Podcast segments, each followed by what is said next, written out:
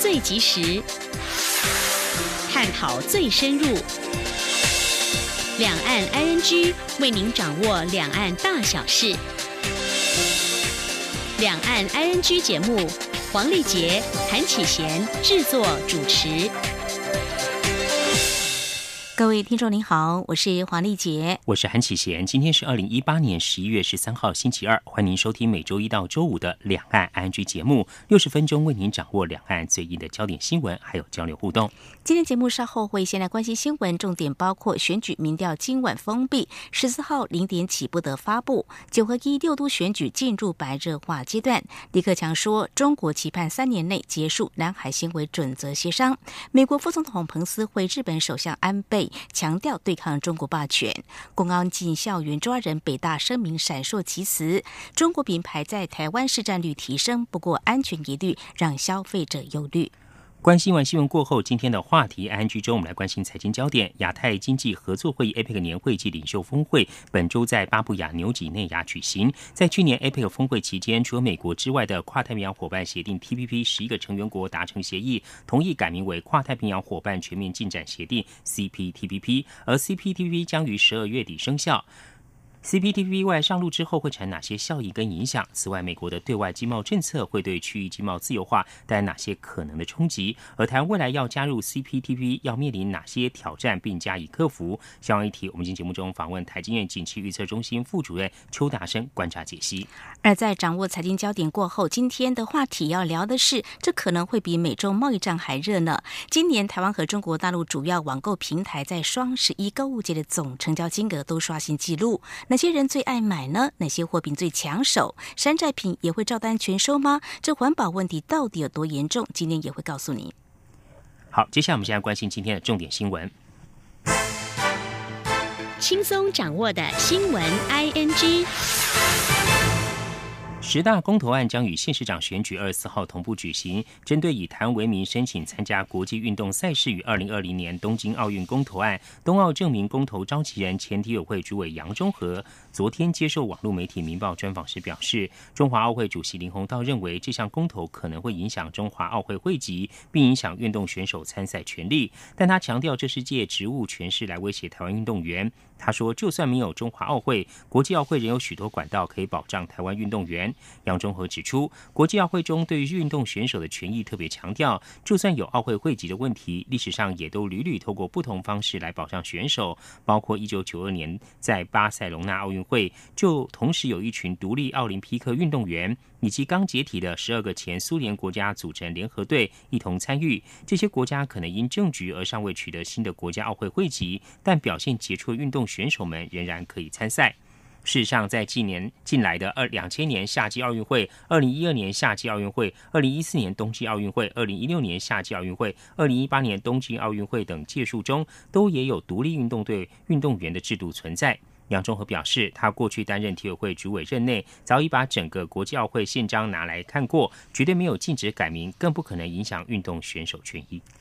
蔡英文总统今天接见来台出席中研院国际学术高峰论坛暨中研院九十周年院庆典礼的国家科学院代表团。总统在接见时表示，这几年台湾的学术科技研究有不凡表现，台湾研究人员的成就也受到各国肯定，显示台湾不但具有丰沛的研究能量，也是国际间重要的人才库。他希望台湾未来能。在国际间，针对共同关切课题继续贡献心力。请听记者欧阳梦平的采访报道。中研院为了庆祝九十周年院庆，邀请了十五个国家的科学院代表出席国际学术高峰论坛，针对各科学院所面临的挑战以及对未来的展望等议题进行经验分享与交流。蔡英文总统十三号上午在总统府接见来台出席的国家科学院代表团。总统在致辞时表示，基础研究是推动一个国家，甚至是全体人类进步最重要的力量。在作者所带领的都是世界首屈一指的研究机构，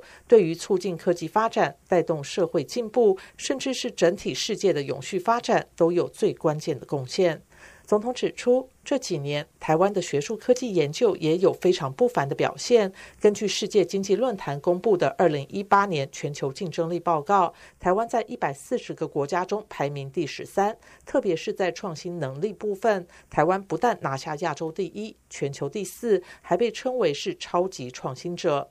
另外，台湾研究人员的成就也受到世界各国学研机构的肯定。除了中研院院长廖俊志是美国国家科学院及发明家学院院士，副总统陈建仁也在二零一七年获选为美国国家科学院的外籍院士。这些成就不但显示台湾具有丰沛的研究能量，也是国际间非常重要的人才库。总统指出，台湾也积极与西南向国家强化学术伙伴关系，希望就国际共同关切的问题贡献心力。总统说：“除了和欧美、日韩等国家长期的学术交流之外，我们也积极的增加跟新南向国家的交流，嗯，包含新加坡、印度、泰国、菲律宾、澳洲等国家，我们都会继续强化双方的学术伙伴关系。”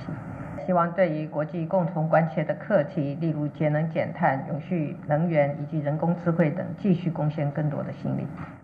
美国国家科学院也借此机会亲自颁发院士证章给副总统陈建仁，蔡总统则在旁见证。中央广播电台记者欧阳梦平在台北采访报道。蔡英文总统今天十三号接见代表我国参与二零一八 DEF CON CTF 骇客大赛世界杯两支战队。总统在接见时特别指出，台湾的关键基础建设及资讯防护机制，每分每秒都受到来自境外的自然攻击或威胁。政府会投入更多资源落实防护，培养人才，才能跟上资通讯防护一日千里的快速变化。请您记者欧阳梦平的报道。蔡英文总统十三号上午在总统府接见二零一八 DefCon CTF 骇客大赛世界杯我国的参赛队伍 HitCon 战队及 BFS 战队。HitCon 战队在本次比赛中击败中国、日本等强队，夺得全球第三。BFS 战队则是首次打入二十五队决赛，并获得第十二名。总统表示，这是国家的荣耀。他要谢谢选手们的表现，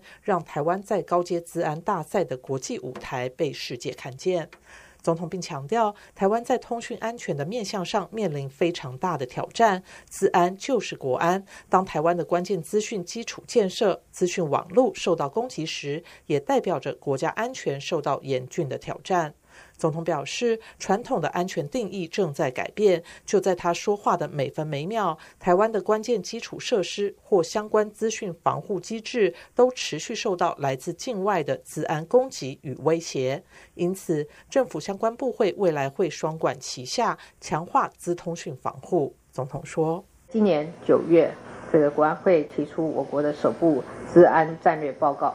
那么，未来我们相关的部会还要投入更多的资源。”落实关键基础设施的防护，持续培养治安的人才，只有在这样双管齐下，才能够跟得上资通讯呃防护的呃一日千里的快速的变化，那么更是守护国家安全非走不可的方向。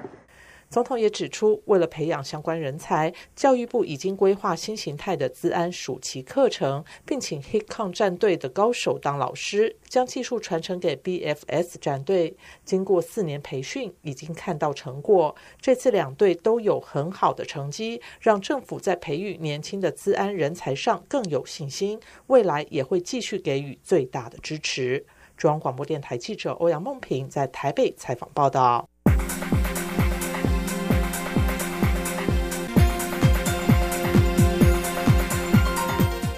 继续关注国际焦点，外交部今天发布新闻稿表示，曾经协助立法院长苏家全参访法国国民议会的国民议会有台小组主席塞沙里尼，十三号到十六号应邀率团来台访问，将觐见蔡英文总统，并拜会多个部会，促进新创产业、能源转型、数位文化等领域交流。外交部表示，法国是台湾在欧洲第四大贸易伙伴，法国创新平台也从今年六月起进驻科技部所设立的。亚洲新创基地为台发两国科研及新创交流奠定良好的合作基础。外交部指指出，塞沙尼尼曾经在台湾参与世界卫生组织 （WHO） 及跨国企业不当称台等议题上表达对台湾的支持。外贸协会今天十三号指出，外贸协会董事长黄志芳日前前进伊拉克北部库德族自治区首府艾比尔，并与艾比尔商工会长签署合作备忘录。双方对未来加强经贸交流与合作有共识外，也同意在互相认可推荐函的基础上，简化彼此的签证申请程序，便利两国工商界人士的往来。黄志芳表示，贸协未来对于库德族自治区以及整个伊拉克市场持续积极拓销，但也会随时注意中东整体局势发展，以协助我商布局这个全球第三大石油出口国且重建商机诱人的重要市场。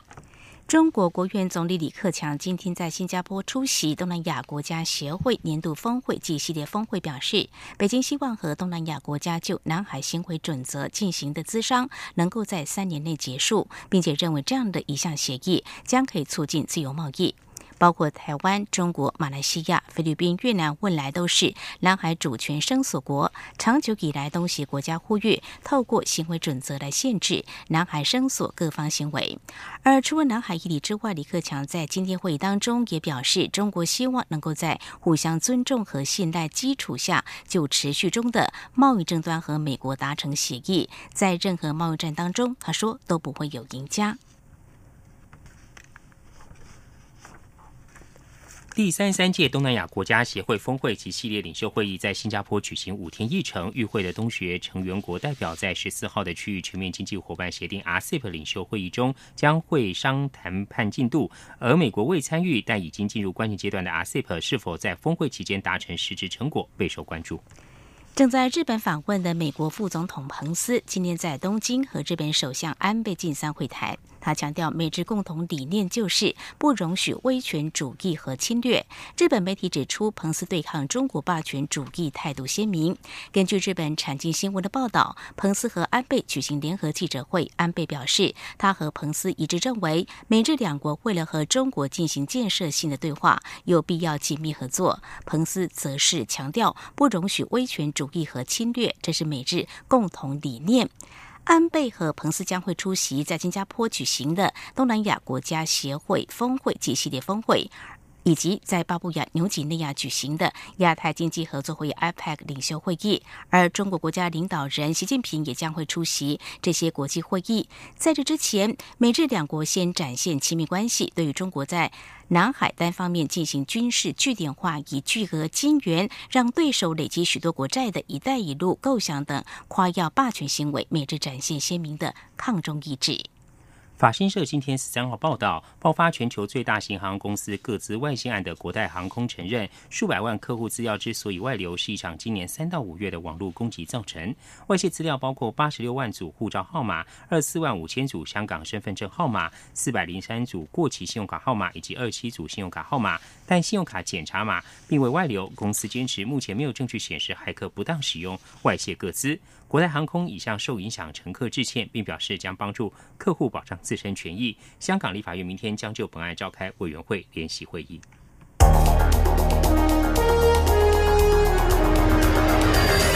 最敏锐的新闻嗅觉，延伸您的视野，让您听到最硬的两岸焦点。连线访问这次随团出访的央广记者王维婷。是的，今天在大陆福建平潭举办了一场两岸关系研讨会，对世界经济与亚洲会产生哪些影响呢？其中五百个是感染艾滋病的孩童，那分散在呃广东。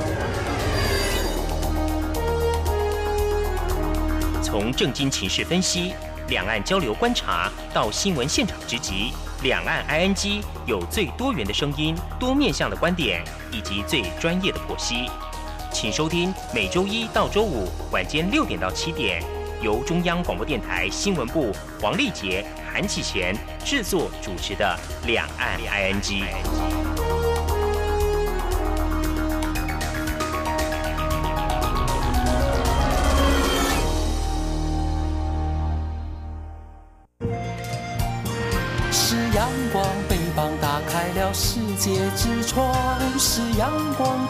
膀，环绕着地球飞翔。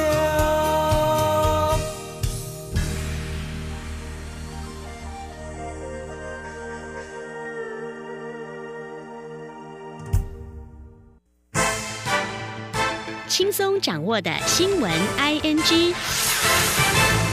财经焦点，先看到股市，台股今天跌了五十五点三七点，收在九千七百七十五点八四点，成交值是新台币一千一百一十八点六九亿元。在汇市方面，台北外汇市场新台币对美元今天收盘收在三十点九零二元，贬了一点四分，成交金额七点六八亿美元。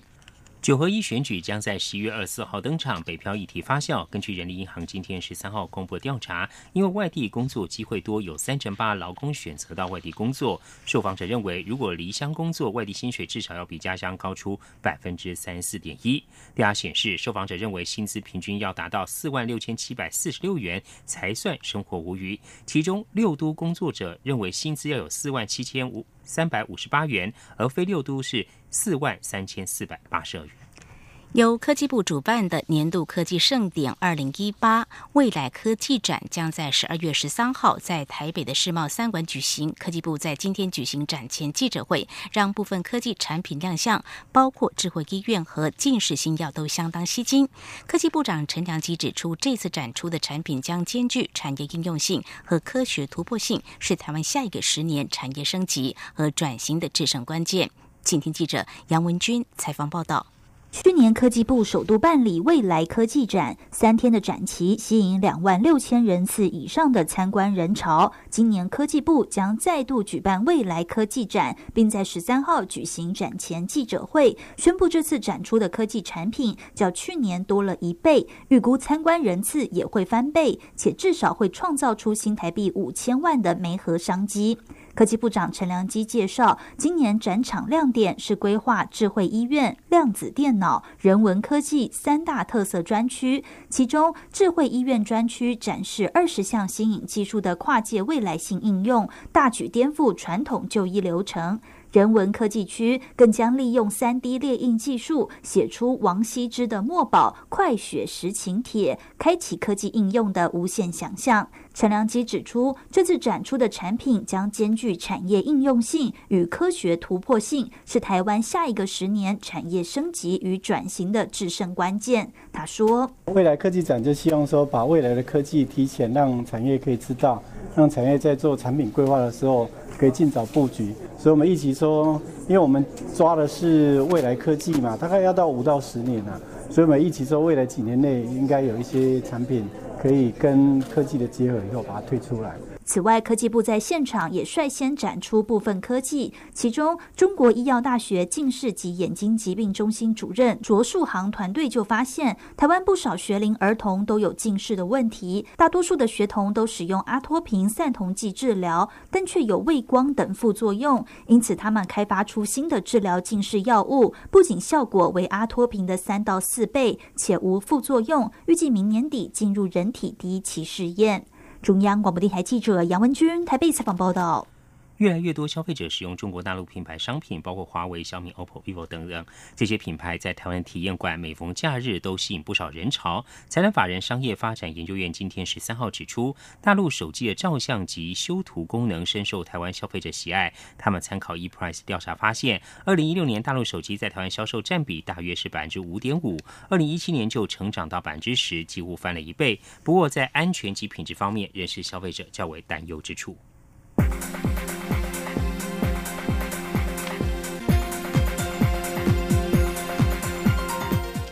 政治焦点关心年底公投榜大选投票日倒数计时，中选会今天表示，十一月二十四号投票日前十天禁止发布民调，也就是从十四号的凌晨零点起禁止任何民调发布和传递。中选会提醒，投票日当天在网络或 LINE 的竞助选活动都会触发。请听记者王威婷的采访报道。年底大选投票日即将到来，中选会十三号举行记者会，提醒政府机关、选举人、候选人等相关规范。中选会表示，今天是选举民调公布的最后期限，依法十四号零时起不得再公布或传递选举民调。中选会副主委陈朝健说：“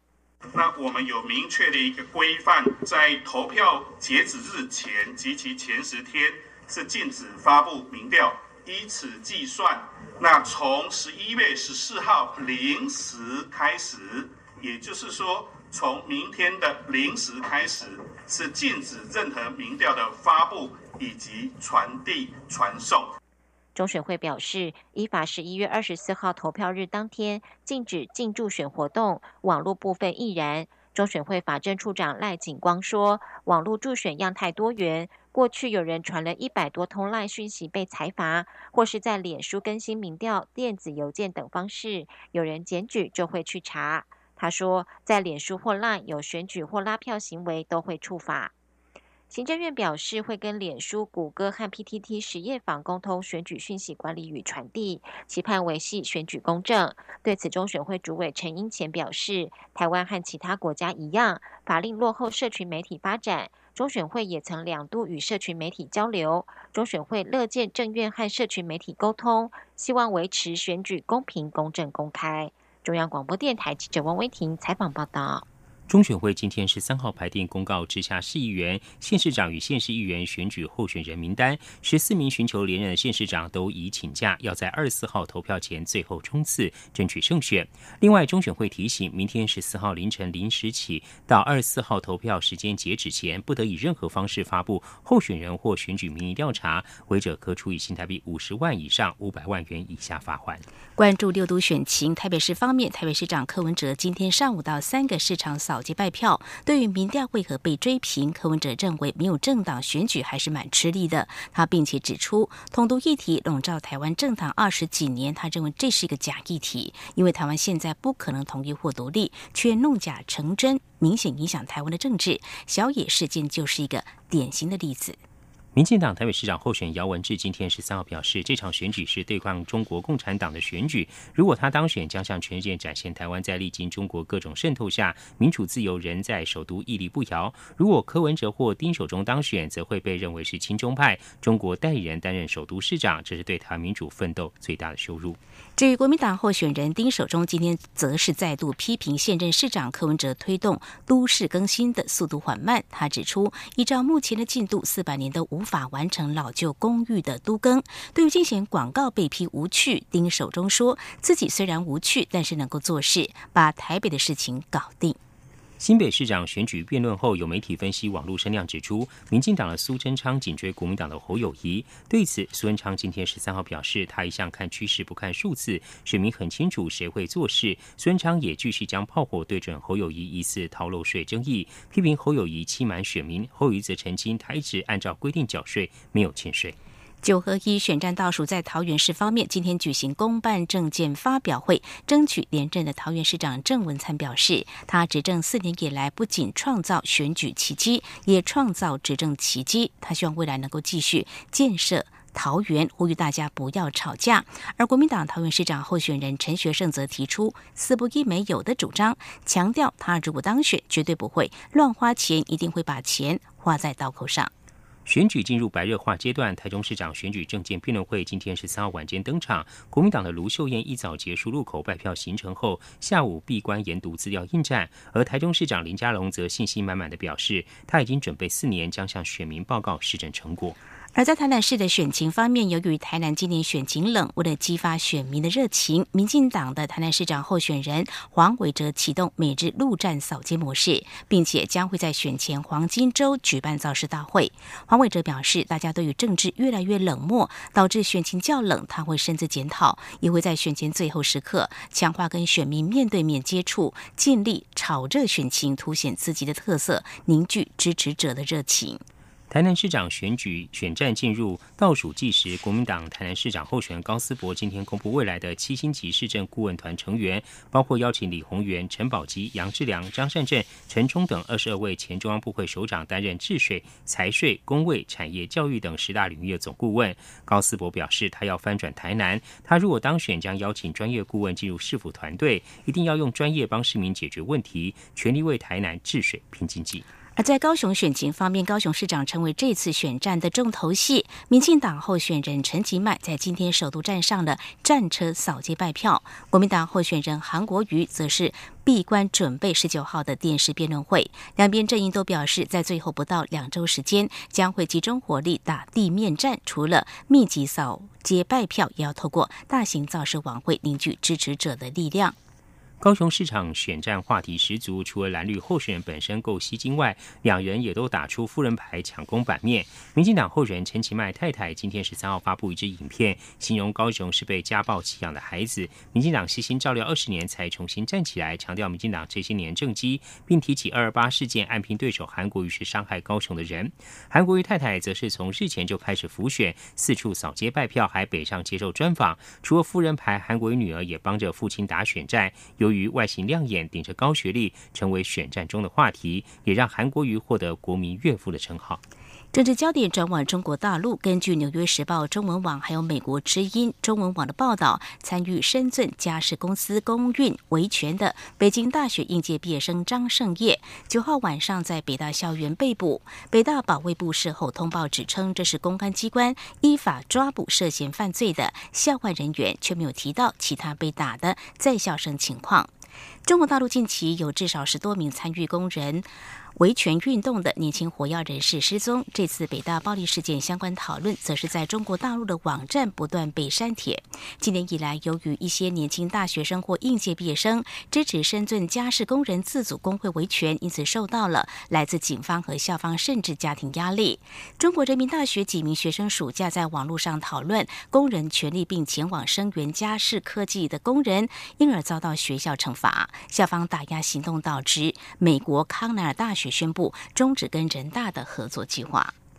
国民党立委爆料，故宫北院计划在二零二零年整建期间将闭馆三年，并将部分国宝移到故宫南院展览。消息一出，引发讨论。行政院今天十三号表示，相关方案还在故宫内部讨论程序中，尚未有结论报行政院。计划中，故宫整修期间不闭馆，南院持续扩大充实展内容。行政院提供的数据指出，预估二零二零年配合东京奥运活动，至故宫北院参访人数可达到五百四十万。二零二一年。年仍可达到五百六十万等等。以上就是今天的两岸焦点新闻。这里是中央广播电台，稍后为您继续进行话题 ING 单元。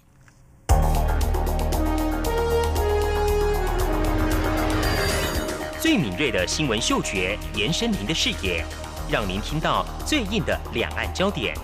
连线访问这次随团出访的央广记者王维婷。是的，今天在大陆福建平潭举办了一场两岸关系研讨会，对世界经济与亚洲会产生哪些影响呢？其中五百个是感染艾滋病的孩童，那分散在呃广东。从政经情势分析、两岸交流观察到新闻现场直击。两岸 ING 有最多元的声音、多面向的观点以及最专业的剖析，请收听每周一到周五晚间六点到七点，由中央广播电台新闻部黄丽杰、韩启贤制作主持的《两岸 ING》。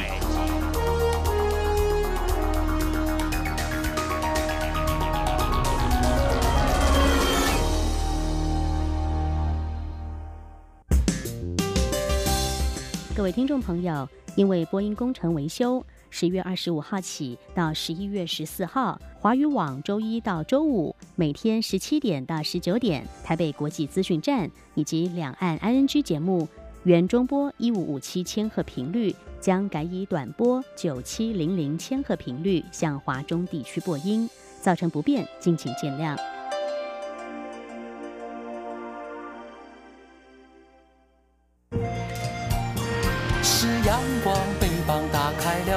界之窗；是阳光，翅膀环绕着地球飞翔。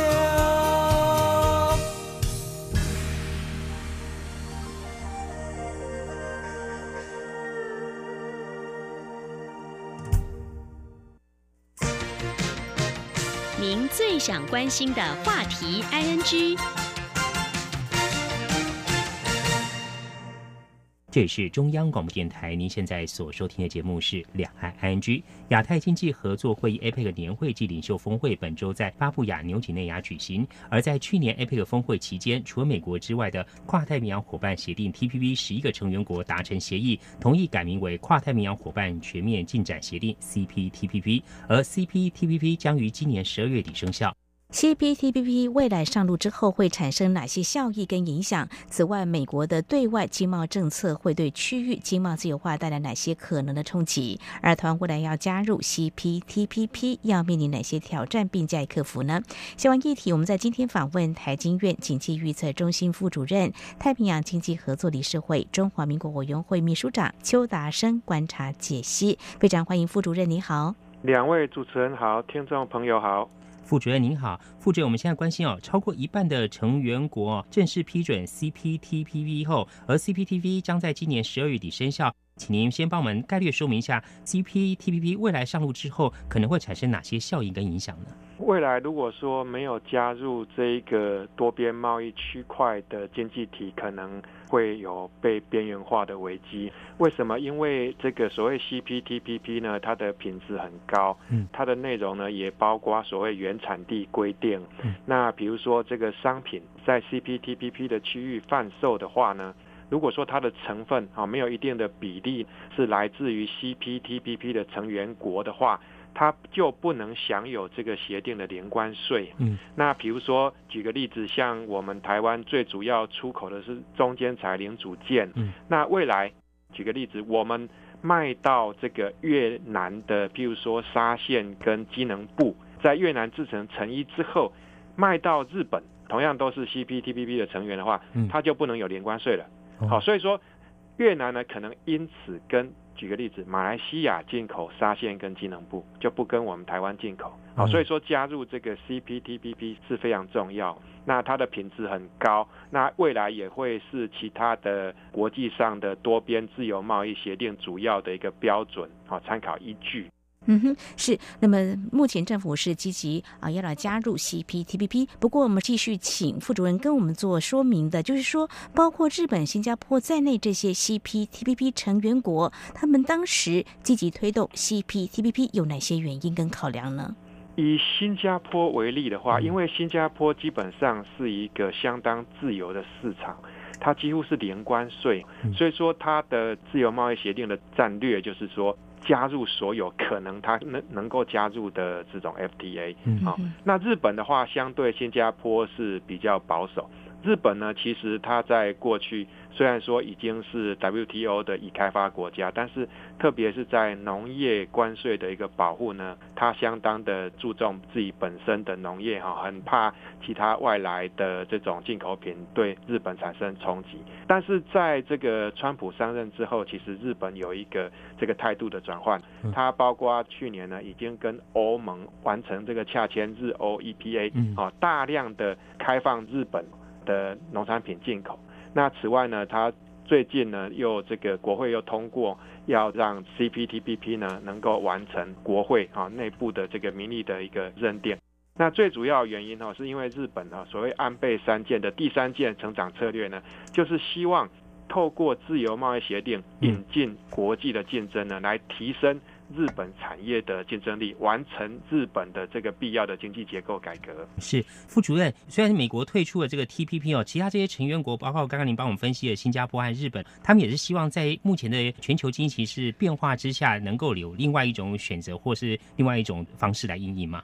对，其实哈，美国退出 TPP 之后。对这个多边协定造成很大的冲击来，为什么？因为美国毕竟是世界上最大的最终采货消费市场啊，那所以说少了美国这一个市场，其实 CPTPP 没有了美国哈，它相较于以前的 TPP，它的它的整个在国际经济地位的一个重要跟显著性就没有像以前那么样的高，嗯。啊，但是因为现在川普。我们看到，从这个今年以来，它不断的推出这个所谓二零一、二三二跟三零一这些条款的所谓的贸易保护这样的一个措施。那么这样的其实是刺激了其他的国家呢，转而追求哈，就是说愿者先行的方式。就是说，虽然美国它现在不是成员啊，但是其他的成员呢，认为说这个国际经贸让这个国际供应链能够顺利运转啊，能够拉抬经济成长是重要的。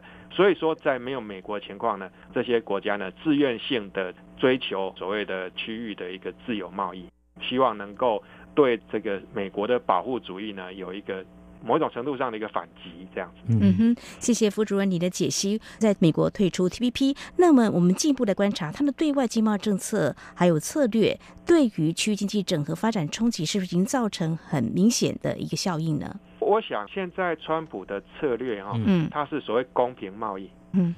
其实哈，我们看到今年七月，川普跟这个欧盟主席容克呢，他们达成一个协议啊，就是说未来。美欧双方在完成这个所谓关税对等、去除所谓它不公平的部分之后呢，未来两个最大的消费市场呢，都要进行零关税的一个追求，可能会形成一个美欧的关税同盟。那么因此，我们就此来推断哈，川普呢，他现在的最主要用意就是说，他先要解决哈，他认为的。这个美国跟其他的国际贸易伙伴的这种不公平的这样子的一个待遇之后，下一阶段他还是会追求自由贸易。那只不过说，川普的手段呢，他不喜欢多边谈判啊，因为双边谈判呢，他才能够对主要贸易伙伴施压，逼这个贸易伙伴来。妥协跟让步。举个例子，我们看这个 NAFTA 的二点零哈，现在叫做这个 USMCA。这个 USMCA 呢，也是用两个双边谈判的方式来解决的哈。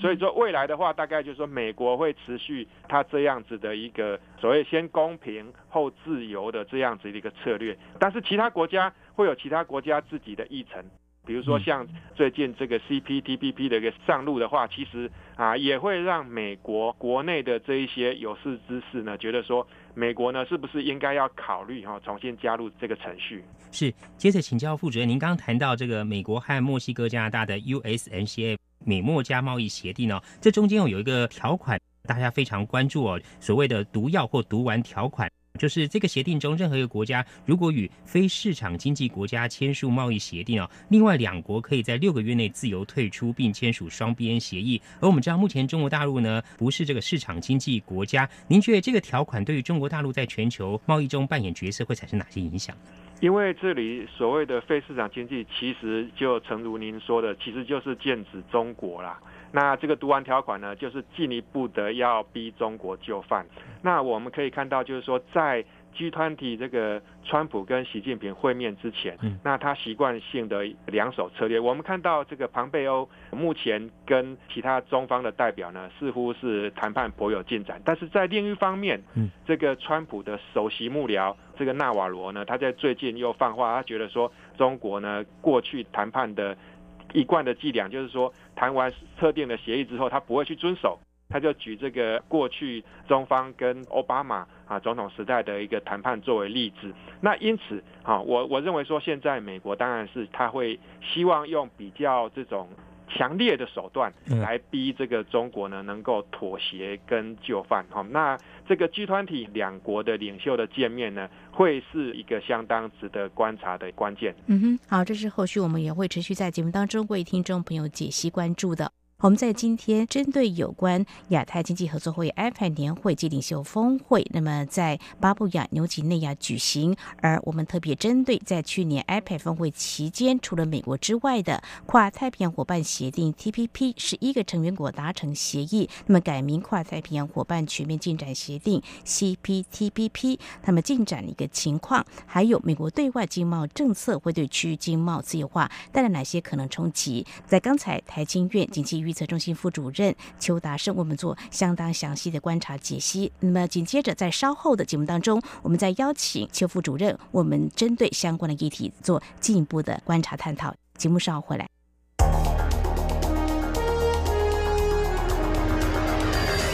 最敏锐的新闻嗅觉，延伸您的视野，让您听到最硬的两岸焦点。连线访问这次随团出访的央广记者黄维婷。是的，今天在大陆福建平潭举办了一场两岸关系研讨会，对世界经济与亚洲会产生哪些影响呢？其中五百个是感染艾滋病的孩童，那分散在呃广东。从正经情势分析、两岸交流观察到新闻现场直击。两岸 ING 有最多元的声音、多面向的观点以及最专业的剖析，请收听每周一到周五晚间六点到七点由中央广播电台新闻部黄丽杰、韩启贤制作主持的《两岸 ING》。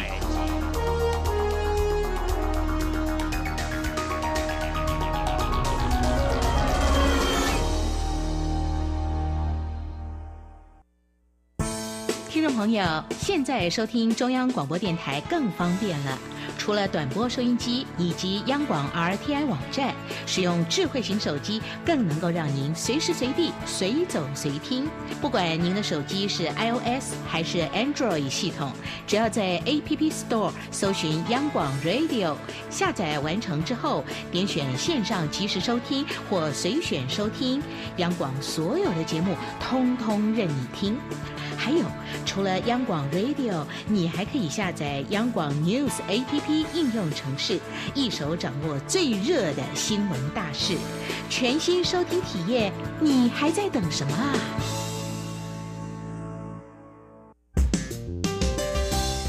各位听众朋友，因为播音工程维修。十月二十五号起到十一月十四号，华语网周一到周五每天十七点到十九点，台北国际资讯站以及两岸 ING 节目原中波一五五七千赫频率将改以短波九七零零千赫频率向华中地区播音，造成不便，敬请见谅。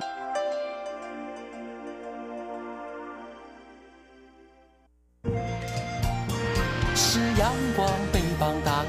世界之窗，是阳光翅膀，环绕着地球飞翔。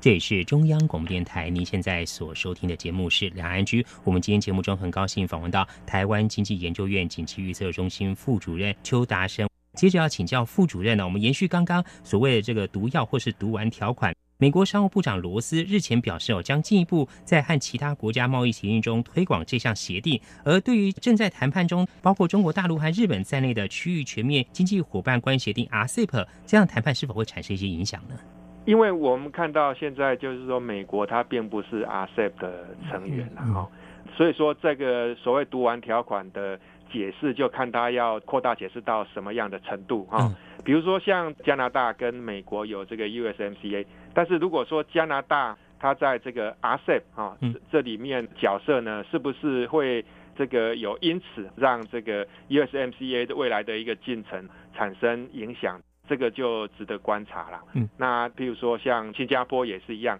新加坡跟美国有这个双边的自由贸易协定，对不对？嗯，那新加坡呢，如果说跟中国包含在里面的这个 RCEP 呢，完成谈判的话，那是不是这个读完条款呢，也应用到美国跟新加坡的自由贸易协定？哈，这个也是相当吊诡哈。所以说，目前来看，我们要去进一步了解，就是说这个读完条款呢，它大概可以扩大解释到什么样的程度了哈。嗯，那我认为，同样的就是说，如果美国跟中国大陆在这个月的这个集团体峰会能够达到一个协议的话，那么相关的这个读完条款。有所谓的走回头路的一个情况，也不是不可能的。嗯哼，好，这后续还是值得我们密切来关注哦。刚才我们提到说，这个 CPTPP 年底生效，而在台湾方面争取加入第二轮的 CPTPP 谈判。那么在今年的 APEC 峰会期间，我们想渴望会争取 CPTPP 成员国的支持。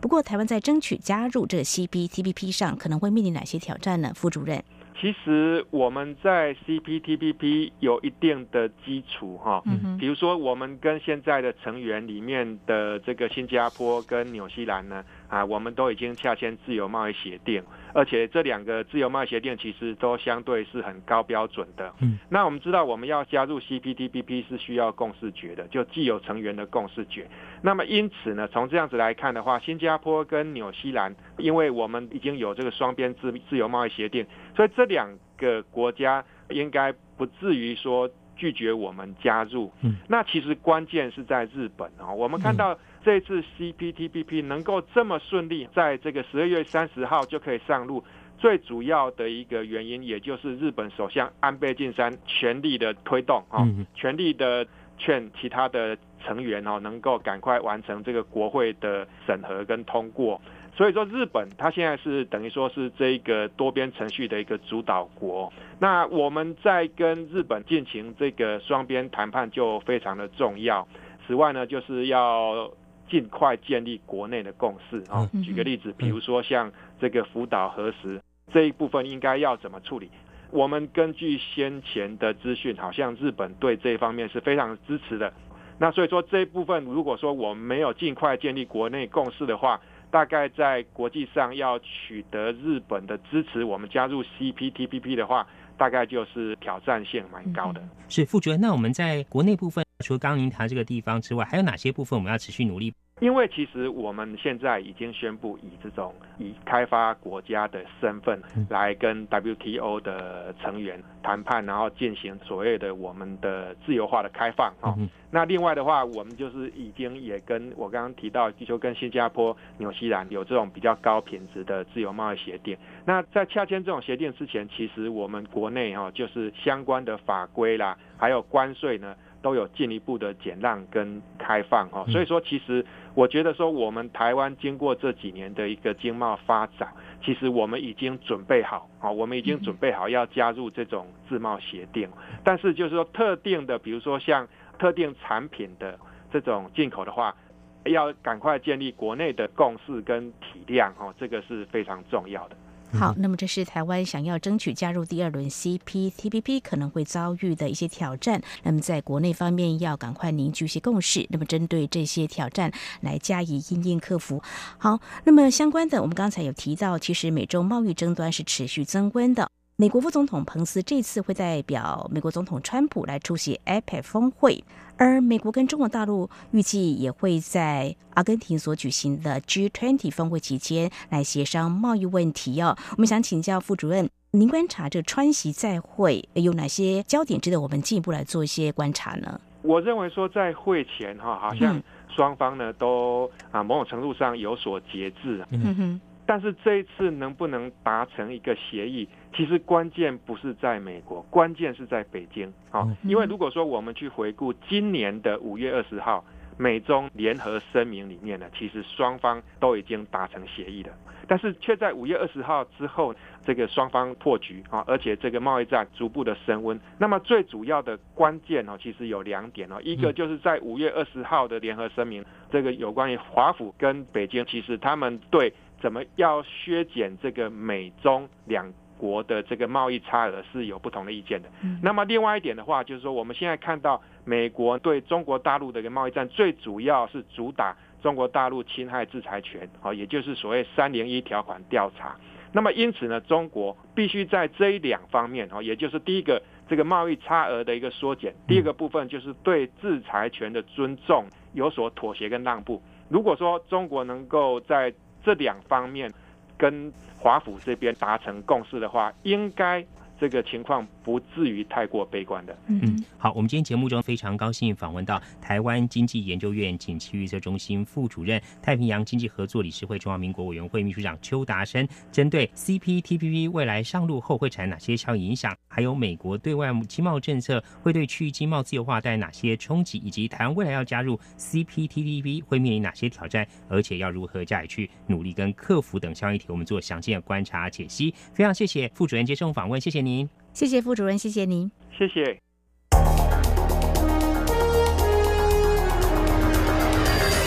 最敏锐的新闻嗅觉，延伸您的视野，让您听到最硬的两岸焦点。连线访问这次随团出访的央广记者黄维婷。是的，今天在大陆福建平潭举办了一场两岸关系研讨会，对世界经济与亚洲会产生哪些影响呢？其中五百个是感染艾滋病的孩童，那分散在呃广东。从正经情势分析、两岸交流观察到新闻现场直击，两岸 ING 有最多元的声音、多面向的观点以及最专业的剖析。请收听每周一到周五晚间六点到七点，由中央广播电台新闻部黄丽杰、韩启贤制作主持的《两岸 ING》。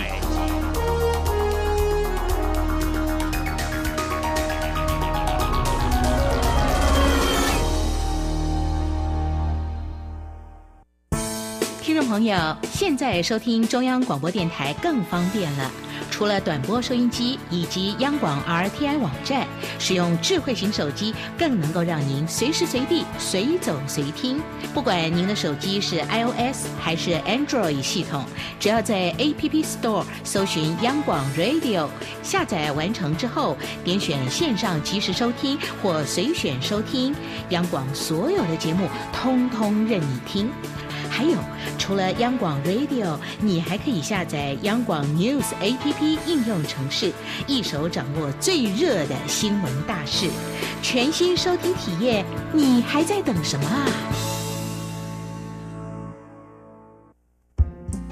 阳光就是阳光，成了我的翅膀。阳光就是阳光，任你自由飞翔。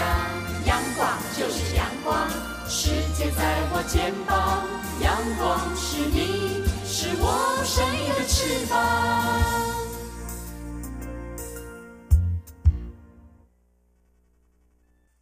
挺新鲜的，最火的万象 ING。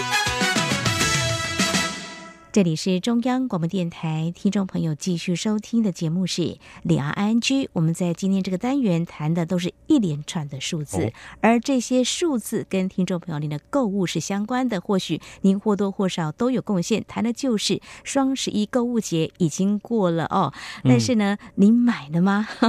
对于这个业者呢，哇，这个下杀好几折，非常便宜，是不是抢购了呢？嗯，这双十一是源自中国年轻人自嘲式的光棍节啦，还有单身节，那么选在十一月份的时候，让大家有个购物的充分的理由啊、嗯。那么从二零零九年开始，那么现在已经形成全球啊这个疯狂购物了啊、我们来看几个指标的，在节目当中，我们在上周也先预告了，嗯。哇，今年是不是会破纪录？果真破了纪录哦。我们来看阿里巴巴，那么在十二号凌晨零点所公布，总成交金额一共有人民币两千一百三十五亿元，折合台币大概是九千四百五十七亿元，已经再创新纪录了哦。呃，在中国大陆另外一个电商龙头京东商城，销售额也创新纪录哦。那么。很早就开跑了，从十一月一号到十一月十一号，这京东全球好物节累计下单金额达到一千五百九十八亿元。哇哇，这么多钱到底都买了一些什么呢？嗯呃，也有一些小物了哈。嗯 我朋友告诉我说。没多少钱，但是大家呢，呃，揪团就一起买了哈。呃，也有一些平板电脑，那当然是要哦，山西之类的，嗯，山西之类的也不少啊。呃，那还有家电用品也挺多的啊。呃，琳琅满目，非常非常的多。所以呢，啊、这个数字呢是年年来攀升的。当然，中国大陆有一些新零售改造卖场，嗯、跟超商也都加入了购物的这个平台哦。嗯到底有哪些人买的最多？哦年轻人像九五后的新生代消费是消费成长最快的。那么在大陆呢，我们一般都认为好像是沿线的一二线城市。抢得最凶，但是呢，在这次我们发现呢，大陆三四线城市购买力增长速度已经超过一二线城市了。哦嗯光是在长春啦、郑州啦、济南、合肥、兰州五个省会城市的用户啊，他们对呃某种产品重视程度最高。超越了北上广一线都市，什么呢？刚才没有提到，就是美妆产品。哦 至于在台湾呢，网络购物节也是发威的哦。嗯那么在十一号一刚开卖的时候，啊、有一家业者就说，前两个小时业绩已经超过去年啊、一开卖的六个小时业绩，你看倍数成长哎。嗯然后买的是什么呢？跟中国大陆的有一些不太一样的哦，呃，手机、保健食品，还有黄金，连这个滤水壶都有人买，还有扫地机器人。哦，这个啊最近也蛮流行的。嗯，我觉得大家对于这个呃三 C 呃先进的科技产品呢，大家都不想错过。还有人买车。哦买车子啊对对对对，所以呢，出手也蛮大方的。除了有些人说我就几百块嘛，也有人嗯百万刷卡的。哦，所以就有一些是嗯参与，那有些人就是已经看好了，没准备在这一天有折扣的时候来下单。对对对，那台湾有不少民众呢，也是跨海来网购啊。嗯呃，因为大家也看准了，因为网购两千块钱以下免税优惠可以捡到便宜。不过，嗯相关单位的主管已经看到这个现象，这个税制呢可能要做一些调整。就说本来以前一个额度以下话就可以免税。嗯那现在可能要考虑一下，不然的话，大家把化整为零、这样的一个状况啊，造成海关很大的负担。没有错，没有错。那另外呢，买到这些商品，听众朋友，您到底当初呃只是为了这个低价而买，还是觉得？正品，但是又可以在这个网购平台买到很便宜的呢？我们来看，这是媒体所报道的哦，在很多的热门电子商务平台可以找到很多商品，包括山寨品啊，哦，呃，像美国知名的品牌运动鞋呢，也有发音很类似的。嗯那么这些你要不要买呢？我们的媒体呢有去问了一些呃中国大陆的消费民众，嗯就说你要不要买？他说其实还可以呀、如果它品质还不错啊，而且真的很便宜嘞。像是知名的品牌，刚才提到运动鞋，一双只要人民币三十九块钱。那如果是呃嗯正牌的呢？一般来讲的话，在台湾像这种牌子的鞋子呢，台币可能要卖个两三千或三四千块。嗯那你看有多么的便宜呀、其他的还有内衣啦，什么这些都是的。那民众各有不同的选择，反正便宜我就抢。不过还嗯是要支持正牌然后、这个品牌建立的过程中是相当不容易的哦。嗯所以他们是一步步的是累积的，所以大家还是要支持正牌啦。对，这么多的商品累积下来，就是一天大概就有十亿件的这个商品哦。哦那你怎么样送出去呢？中国大陆在今年就利用高铁充当这个货车了，因为运快递的路线已经突破了有四百条，哦多么快速呢？北京跟上海大概十个小时就可以把货物给送达了，非常快速哦。嗯所以呢，在这几天，如果说在前几天大家呢有趁着双十一购物节购物的话呢，大概就在最近都可以收到这些商品，不管是您自愿要买这个山寨品还是买正品呢，总之都会比较便宜的了哦。嗯，哇，这快递量这么大哦，嗯对除了货运这种负担很大之外，对这种快递小哥啊，嗯还有一些包装上这个量也是很可观的。对，所以他们的工作量负荷非常的大，大概是平常的四到五倍哦。哦所以要抢时间吃也没有吃好，吃冷餐，喝的就是一般的啊、凉水了，睡的呢就是在仓库啦。你看多么的辛苦啊！所以说这个货呢，呃，这两天还没有送到的话，可能要多多体谅了哦。好，在之前我们节目当中其实也有谈到双十一购物节越来越热了，大家很喜欢购物，也提到这个就是说啊、这个环保。的问题啊，包装很多嘛。那中国大陆这几年也越来越重视环保了，所以对于这个瓦楞纸的需求是。越来越高了，呃，有数据显示啊，全球最大的瓦楞纸需求国啊、呃就是中国大陆的，嗯大概占全球需求的四分之一，快要到喽。这个预估到二零二二年的时候啊。当然，在今年的时候也早就预备瓦楞纸呢，但是呢，在日本供货部分呢也是非常吃紧的。嗯，。对，就在今年的时候，我们所看到的一些情况。其实哦，要环保的话，除了减少包装的话，嗯还有重复可以再利用啦。比如上次嗯我们其实节目也谈到说，哎，有那个纸箱 哦，拿这个呃呃，不然晚肠剂啊、消滞丸啊，还有鞋盒，这个包食物就不太好。但是哎，如果是一般生活用品，然后这个纸盒上面是空白的哦，或没有用过的，哎，就是没有打上什么符号的话，那如果收到还可以再重复利用，就尽量重复利用，为环保尽一份力。对，但是呢，刚刚好就好，有时候太过了。你用这个鞋盒来装食物，收到的人会作何感想？这个还是要注意的哈。好，那我们在我们节目当中时常提到这个美洲贸易战呢、还有今年的全球经济，中国大陆我们注意到，就是在前阵子所公布第三季的经济成长率大概是百分之六点五，但是呢，有专家就是大陆官方的智库呢预测呢，第四季的大陆经济可能存在啊向下调整的压力，哦可能 GDP 成长会成长百分之六点四左右。可是我们又看到消费力这么的可观哦，是不是可以为第四季的这个经济成长率再贡献一些呢？我们就拭目以待了。嗯，好，这是今天外下居跟听众朋友分享，在节目尾声再和听众朋友们呼吁一下，如果说听众朋友们对我们节目任何建议看法，非常欢迎利用以下管道来告诉我们。传统邮件寄到台湾台北市北安路五十五号两岸安居节目收。电子邮件信箱节目有两个，一个是 i n g at r t i 点 o r g 点 t w，另外一个是 QQ 信箱一四七四七一七四零零 at qq.com，。同时，听众朋友，我们还可以透过 QQ 即时互动，QQ 码一四七四七一七四零零。另外，也非常欢迎听众朋友加入两岸 ING 的脸书粉丝团，在脸书的搜寻栏位上打上节目名称“两岸 ING” 来搜寻，就可以连接到我们页面。也非常欢迎听众朋友，不论是您对节目的建议、看法或收听感想，都可以利用刚刚这些管道来告诉我们。好，那么这是今天节目，也非常感谢听众朋友您的收听，祝福您，我们下次同时间空中再会，拜拜。